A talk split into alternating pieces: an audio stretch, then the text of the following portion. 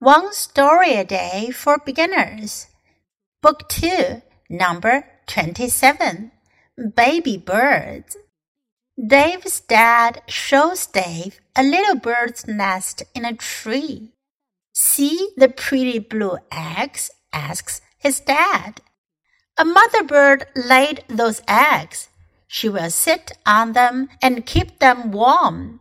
Soon the eggs will break. What will come out? asks the father. Baby birds, Dave says.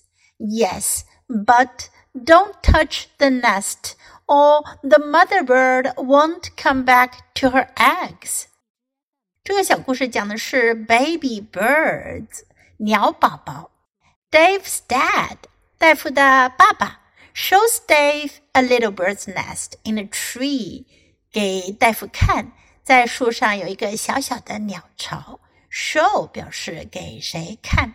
See the pretty blue eggs? asks his dad.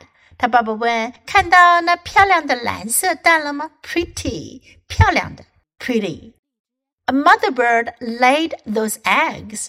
一只鸟妈妈下了这些蛋。She will sit on them and keep them warm. 她会坐在上面，让蛋保持温暖。 Soon the eggs will break. 很快这些蛋就会破开了。What will come out? asks the father. 是什么会出来呢？爸爸问。Baby birds, Dave says. 戴夫说是鸟宝宝。Yes, but don't touch the nest. 但是别碰鸟巢。Touch 触摸碰。Or the mother bird won't come back to her eggs. 要不然鸟妈妈就不会来找它的蛋了。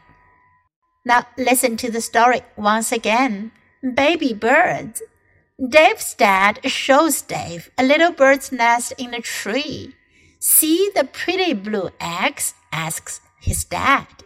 A mother bird laid those eggs. She will sit on them and keep them warm. Soon the eggs will break. What will come out? asks the father. Baby birds, Dave says. Yes, but don't touch the nest or the mother bird won't come back to her eggs.